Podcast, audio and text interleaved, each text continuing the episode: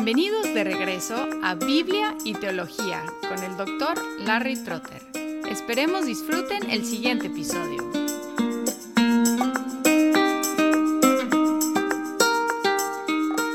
Bienvenidos a esta edición especial de Biblia y Teología para Viernes Santo.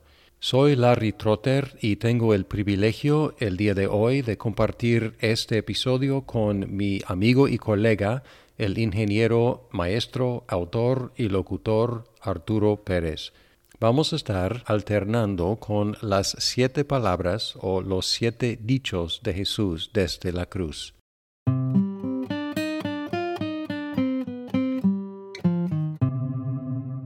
Aunque no estamos seguros del orden exacto de las palabras que Jesús dijo desde la cruz, la que estamos considerando la primera se encuentra en Lucas 23, los versículos 32 al 34, que dicen así, Y llevaban también a otros dos que eran malhechores, para ser muertos con él. Cuando llegaron al lugar llamado la calavera, crucificaron ahí a Jesús y a los malhechores, uno a la derecha y otro a la izquierda.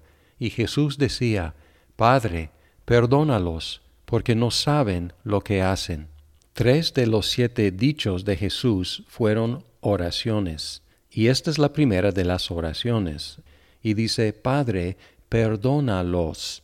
Y la razón por la cual estuvo pidiendo perdón es que no sabían lo que hacían. En el Antiguo Testamento había una categoría de pecados que eran los pecados cometidos por ignorancia. Aquí encontramos a Jesús presentando a su Padre los pecados de los que estaban persiguiéndolo hasta la cruz en esta categoría de los pecados de ignorancia, pecados que en el Antiguo Testamento podían ser perdonados siempre que se ofrecía el sacrificio adecuado para quitar el pecado. Cristo mismo tuvo que ofrecerse a sí mismo el sacrificio perfecto y adecuado para quitar el pecado. Así que en la cruz, en esta primera palabra, Cristo pedía el perdón de los pecados y también se ofrecía por los pecados para lograr su perdón. En cuanto a esta petición basada en la ignorancia, Pedro y Pablo mencionaron esta cuestión de la ignorancia en Hechos 3:17, Pedro, predicando a los judíos, dijo, Y ahora, hermanos, yo sé que obrasteis por ignorancia lo mismo que vuestros gobernantes. También Pablo, en 1 de Corintios 2, 7 y 8, hablamos sabiduría de Dios en misterio, la sabiduría oculta que desde antes de los siglos Dios predestinó para nuestra gloria la sabiduría que ninguno de los gobernantes de este siglo ha entendido, porque si la hubieran entendido, no habrían crucificado al Señor de gloria. Esta cuestión de la ignorancia no excusa el pecado, mucho menos excusa las acciones de los que crucificaron a Cristo, coloca los pecados, aun este pecado, en la categoría de los pecados que pueden ser perdonados. Hay un ejemplo de alguien que participó en la crucifixión que llegó a tener fe en Jesucristo y así lograr el perdón. Fue el centurión. Estuvo ahí al pie de la cruz y observó cómo Jesús se entregó. Él exclamó, Ciertamente este es el Hijo de Dios. El mismo Pablo reconoció que Dios le tuvo misericordia porque él actuaba en ignorancia como perseguidor de Cristo. En 1 de Timoteo 1:12 él dice, Doy gracias a Cristo Jesús, nuestro Señor, que me ha fortalecido, porque me tuvo por fiel poniéndome en el ministerio, aun habiendo sido yo antes blasfemo, perseguidor y agresor sin embargo, se me mostró misericordia porque lo hice por ignorancia en mi incredulidad. Así se presenta Pablo como el peor de los pecadores por haber perseguido la iglesia. Pero él dice que si él encontró gracia, si él encontró misericordia, cualquiera puede encontrar lo mismo por medio de la fe en Cristo. Hay otro ejemplo de alguien que estuvo presente en la crucifixión que también encontró misericordia. y lo conocemos en la segunda palabra.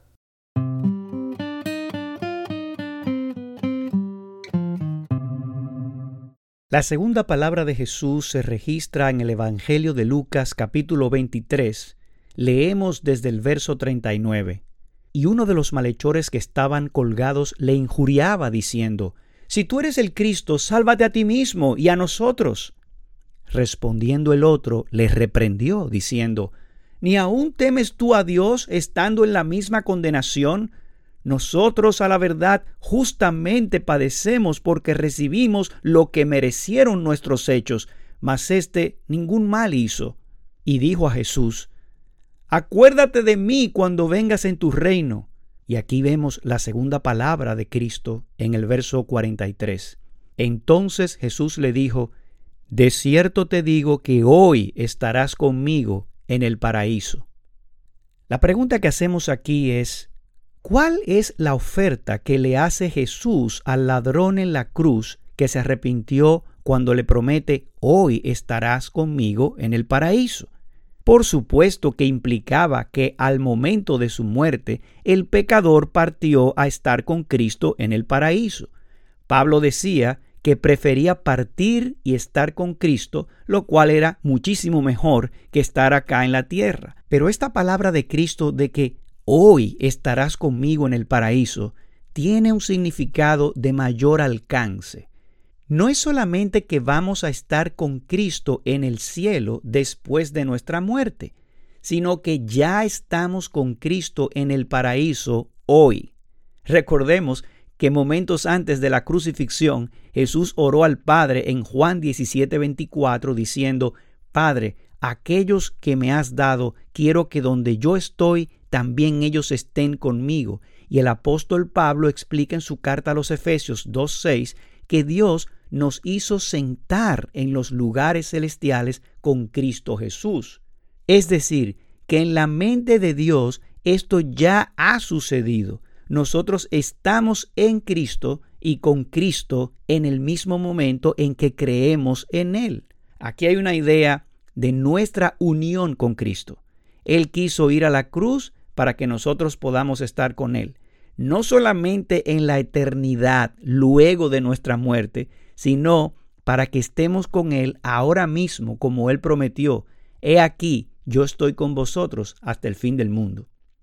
Con todos los problemas que enfrentamos en nuestra vida, nuestros anhelos, nuestros deseos no satisfechos, escasez, enfermedad, sufrimiento, todo esto nos hace olvidar nuestra unión con Cristo y nuestras riquezas en Él. Nosotros también nos olvidamos que todo el aprecio que anhelamos que la gente nos dé, todo el amor que esperamos de los demás, toda la identidad que queremos lograr con nuestros logros, con nuestras metas, con nuestros anhelos, ya son nuestros en Cristo. En Jesús tenemos redención por su sangre, el perdón de pecados, según las riquezas de su gracia, y por eso oramos como Pablo oraba por los Efesios, para que Dios alumbre, ilumine los ojos de nuestro entendimiento, para que recordemos cuáles son las riquezas de la gloria de nuestra herencia con todos los santos. Y así como Jesús le prometió al ladrón en la cruz, de cierto te digo que hoy estarás conmigo en el paraíso, todos nosotros, los que hemos creído, ya estamos sentados en los lugares celestiales con Jesús y estamos completos en Él, porque teniéndolo a Él, tenemos el paraíso.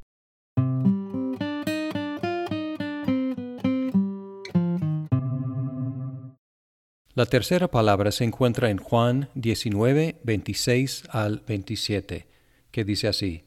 Y cuando Jesús vio a su madre y al discípulo a quien él amaba que estaba ahí cerca, dijo a su madre, Mujer, he ahí tu hijo. Después dijo al discípulo, He ahí tu madre. Y desde aquella hora el discípulo la recibió en su propia casa. En la tercera palabra se dirigió a su propia madre y a su discípulo amado, a quien identificamos como el apóstol Juan, hijo de Zebedeo. Muchos han observado que José no aparece en los Evangelios después de que Jesús tuvo doce años, y suponemos que él murió antes del ministerio público de Cristo, dejando a su madre como viuda. Normalmente sería responsabilidad del hijo primogénito cuidar a su madre. Pero ahora Jesús estuvo a punto de partir, entregó su madre a su discípulo amado, y encargó a su discípulo amado recibir y cuidar a su madre. ¿Cuál es el significado de esta acción tan tierna? Recordamos que el quinto mandamiento dice honra a tu padre y a tu madre, y al encomendar a su madre a Juan y encargar a Juan cuidar a su madre, Jesús estuvo cumpliendo el quinto mandamiento. Aquí como ejemplo de lo que Jesús hizo en toda su vida. Él cumplió todos los mandamientos y nunca pecó. Muchas veces cuando pensamos en lo que Cristo hizo por nosotros, la primera cosa que pensamos y decimos es que Cristo murió por nosotros, y es absolutamente correcto. Pero también Cristo tuvo que hacer otra cosa por nosotros, y fue cumplir la ley perfectamente bien.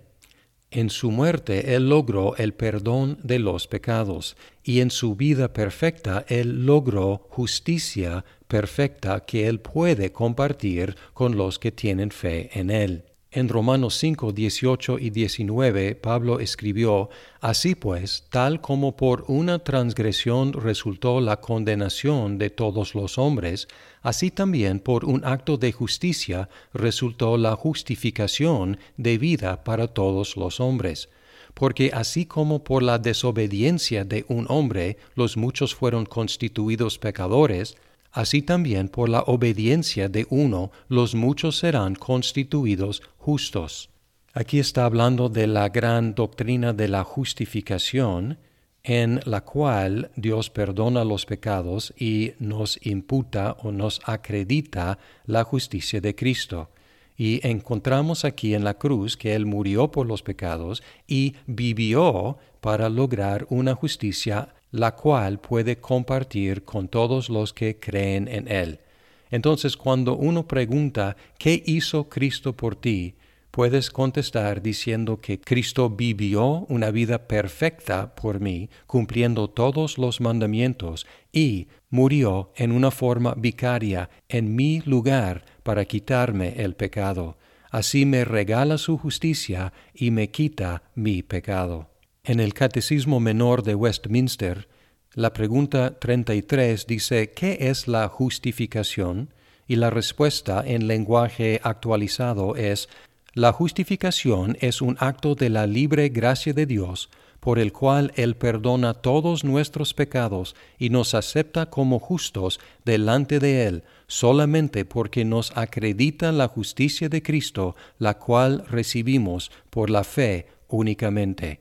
Cristo vivió por nosotros y Cristo murió por nosotros.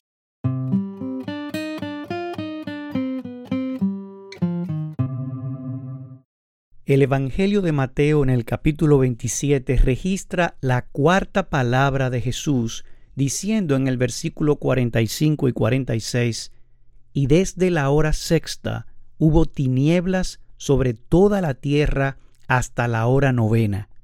Cerca de la hora novena, Jesús clamó a gran voz diciendo, Elí, Elí, lama sabactani, esto es, Dios mío, Dios mío, ¿por qué me has desamparado? Al mirar estas palabras de Jesús sufriendo en la cruz en nuestro lugar, debemos pensar en un aspecto muy profundo que estaba sucediendo. Tres hombres murieron en esta colina del Gólgota en esa tarde. Tres hombres sufrieron siendo torturados y ejecutados, pero solo uno de esos hombres experimentó completamente la copa de la ira de Dios. Dios mío, Dios mío, ¿por qué me has desamparado? Estas mismas palabras que Jesús pronunció habían sido escritas antes en el Antiguo Testamento por el salmista David en el Salmo 22, cuando dijo, Dios mío, Dios mío, ¿por qué me has desamparado? ¿Por qué estás tan lejos de mi salvación y de las palabras de mi clamor? David estaba clamando en una situación de mucha angustia, de soledad, de un sentido de ausencia de Dios. David en ese salmo testifica de cómo él se siente por no estar percibiendo la sonrisa de Dios. Y fueron esas palabras las que Jesús tomó para describir lo que estaba sintiendo. Y fue exactamente eso lo que experimentó en nuestro lugar. Es interesante ver el desarrollo de los eventos de la vida de Jesús en su ministerio cuando en su bautismo la voz de Dios el Padre fue escuchada claramente cuando dijo, Este es mi Hijo amado en quien tengo complacencia. O cuando estuvo en el monte de la transfiguración, la misma voz del cielo testifica nuevamente, Este es mi Hijo amado en quien tengo complacencia, a él oíd. Así que este Jesús que había tenido una comunión perfecta con el Padre desde la eternidad, ahora, por causa de nuestro pecado, Él sufre la ausencia de Dios. Al que no conoció pecado, por nosotros Dios lo hizo pecado. Y esto significa que Jesús estuvo experimentando la presencia de Dios como una maldición y ya no como una bendición, como un Dios que abandona y no como uno que sonríe. Lo peor de todo fue la experiencia que sufrió Jesús por el abandono de Dios, la experiencia de la presencia de Dios como una maldición y no más como un gozo o una bendición. Y Jesús hizo esto por pecadores como yo, porque yo merezco y tú mereces esa maldición y ese abandono de Dios por nuestros pecados. Nuestro pecado merece ese terror y ese abandono y la gloria del Evangelio es el anuncio de que esto ha sido satisfecho. Cuando David escribió el Salmo 22 hablando del abandono de Dios, él también habló de esperanza después de haber sido desamparado, de gozo después de la tristeza y de vida después de esta muerte. Y la gran verdad del Evangelio es que la historia continuó aquel que no vio la sonrisa divina en ese momento, ese mismo resucitaría de entre los muertos y sería vindicado. Y esta es la gran esperanza que tenemos, que Jesús vino al mundo sufriendo los tormentos de la justa ira de Dios por el abandono de Dios en la cruz. Y es por esa razón que ya no tenemos temor, y es por esto que podemos tener esperanza.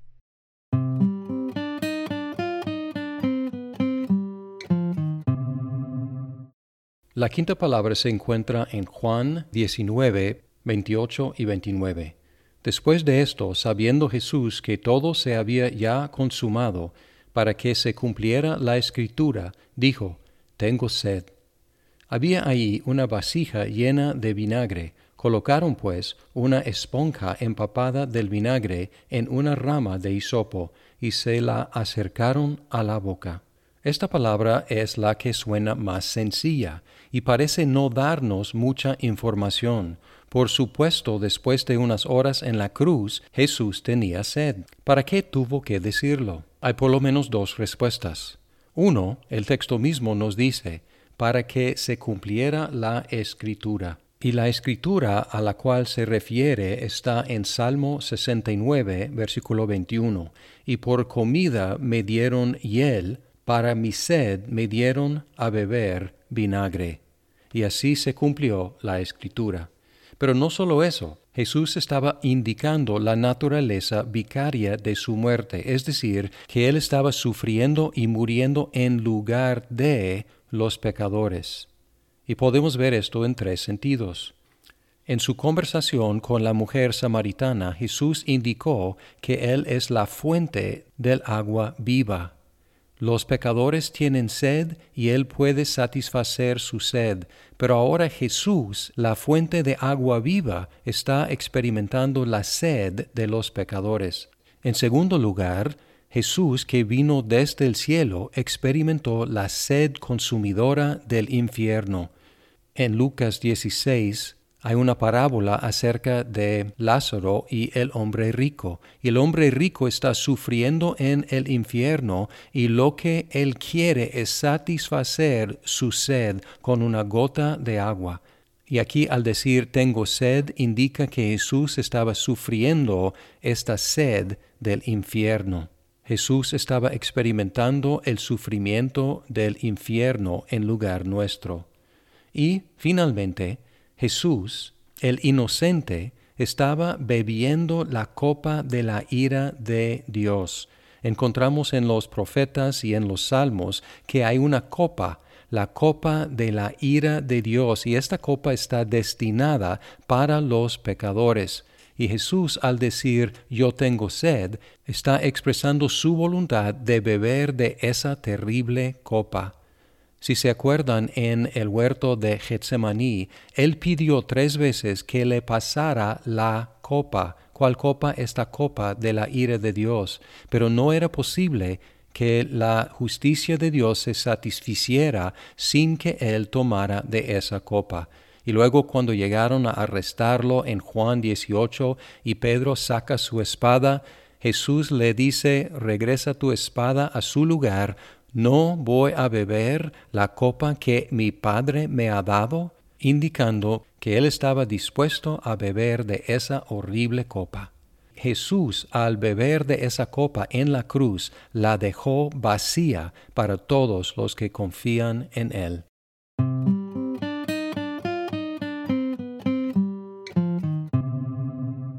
La sexta palabra de Jesús es tradicionalmente conocida como la palabra del triunfo y la registra el Evangelio de Juan en el capítulo 19, versículo 30, diciendo, Cuando Jesús hubo tomado el vinagre, dijo, Consumado es, y habiendo inclinado la cabeza, entregó el Espíritu. Es característico de la humanidad terminar nuestros días dejando inconclusa nuestra obra, por ejemplo, tenemos sinfonías inconclusas o pinturas no terminadas. Aún el genio Leonardo da Vinci sintió que se quedó totalmente corto de lo que él aspiraba a dejar como legado, pues sus últimas palabras fueron He ofendido a Dios y a la humanidad porque mi obra no alcanzó la calidad que debió haber tenido. Y eso es parte de la naturaleza humana. ¿Quién de nosotros, si muere de manera inesperada, no dejaría la mayor parte de su trabajo aquí en la tierra inconcluso o imperfecto. Pero ese no es el caso del Señor Jesucristo. Su obra fue perfectamente terminada antes de morir. Cientos de profecías, tipos, símiles de la escritura del Antiguo Testamento fueron cumplidas de manera perfecta en el nacimiento, en la vida y en el ministerio del Señor antes de que consumara totalmente su obra en la cruz, por su muerte y por su resurrección. Toda la vida de Cristo fue dirigida a completar una meta, para cumplir todo lo que se dijo del Mesías en la ley, en los profetas y en los salmos antes de su muerte. Nada podía detenerlo antes de que su obra fuese completada. Cada ley del Sinaí fue completamente cumplida y terminada en la obediencia perfecta de Jesús. Cada tipo y cada símbolo prefigurado por los profetas eran sólo la sombra de lo que Jesús presentó como la imagen real, cumpliendo todo en su vida y en su muerte. Todo lo que estaba escrito fue hecho, consumado es, terminado está. Jesús no solamente culminó la obra que él tenía que hacer, sino que terminó la obra inconclusa de todas las ovejas que le fueron entregadas a su cuidado. Jesús completó la obra de Adán. Adán introdujo el pecado y la muerte, pero Jesús terminó y quitó el pecado y la muerte. Moisés sacó al pueblo de la esclavitud egipcia pero no fue capaz de introducirlos a la tierra prometida. Jesús no solo nos libera de la esclavitud del pecado, sino que nos introduce a la Canaán celestial en los cielos. David manchó sus manos con sangre inocente y no fue capaz de construir el templo, pero Jesús no solo conquistó sus enemigos, sino que construye la morada eterna de Dios en los cielos. ¿Qué significa entonces consumado es? Significa que Jesús ha terminado con todos nuestros pecados. Él ha escrito, hecho está, anulando el acta de los decretos que nos era contraria, clavándolos en la cruz, Y no solo esto, sino que toda la justicia perfecta que Dios requiere de cada uno de nosotros, eso también ha sido completado a nuestro favor y atado a nosotros como una justicia que no es intrínseca a nosotros porque nosotros somos pecadores, pero que ahora nos ha sido imputada de manera que Dios nos ve a nosotros en Cristo como a Jesús mismo en quien Él tiene complacencia.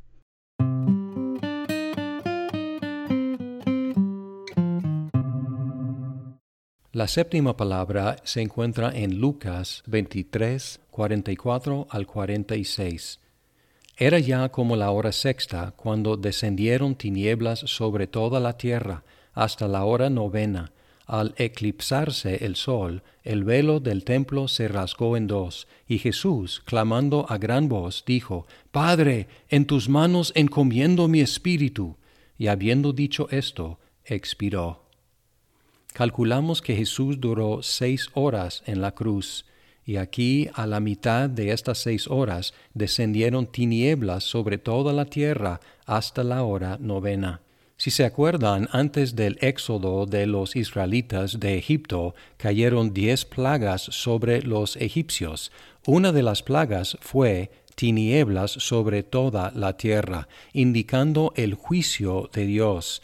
Otra vez tenemos este símbolo, el juicio de Dios cayendo sobre Jesús, nuestro sustituto. Pero luego el velo del templo se rasgó en dos. En el templo había dos velos o dos cortinas, una cortina entre el exterior y el lugar santo, y luego otra cortina entre el lugar santo y el lugar santísimo. Algunos piensan que este velo que se rasgó fue el velo interior. Estoy más inclinado a creer que fue el velo exterior, porque fue el velo visible a todos y fue la entrada del templo. Y al rasgarse, como Mateo nos indica desde arriba hasta abajo, Dios indicó que la puerta a su presencia estaba abierta, Jesús dijo en Juan 14, 6, Yo soy el camino, la verdad y la vida. Nadie viene al Padre sino por mí. El velo era un obstáculo para el pueblo de Dios, previniendo que se acercara a Dios, pero ahora se rasgó porque Jesús es el camino. Él abrió la puerta para todos los que confían en Él, para que puedan llegar a Dios, acercarse a Dios. Y luego que todo se completó, el juicio pasó, la puerta se abrió, Jesús utilizó las pocas energías que tuvo para clamar a gran voz, diciendo, Padre, en tus manos encomiendo mi espíritu. Y habiendo dicho esto, expiró. Otra vez se dirige a Dios como su Padre, plena relación restaurada, el Hijo ya ha cumplido todo lo que el Padre le encomendó. Él había dicho en Juan también, Nadie me quita la vida, yo entrego mi vida. Y aquí vemos que Él entregó su vida, Él expiró como un acto de su propia voluntad. El Padre lo recibió y aprobó toda su obra, y lo sabemos porque al tercer día lo resucitó de entre los muertos.